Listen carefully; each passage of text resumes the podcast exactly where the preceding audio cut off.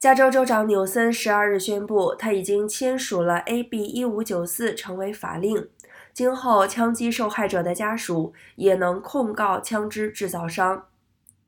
联邦法律虽然未开放对枪支制造商的民事诉讼，但是在加州之前已经有多州通过了州级的诉讼权限。因此，三 D 霍克小学枪击案的受害者与其家属才能控告枪伤雷明顿并获得赔偿。纽森在签署 AB 一五九四后强调，草案现在已经是法律，未来每个加州受害人都能够对枪伤提告。联邦二零零五年通过的合法交易枪械保护法对枪支制造商授予民事豁免权，使他们得以与医药商。航空器制造商一样免受损害赔偿控告，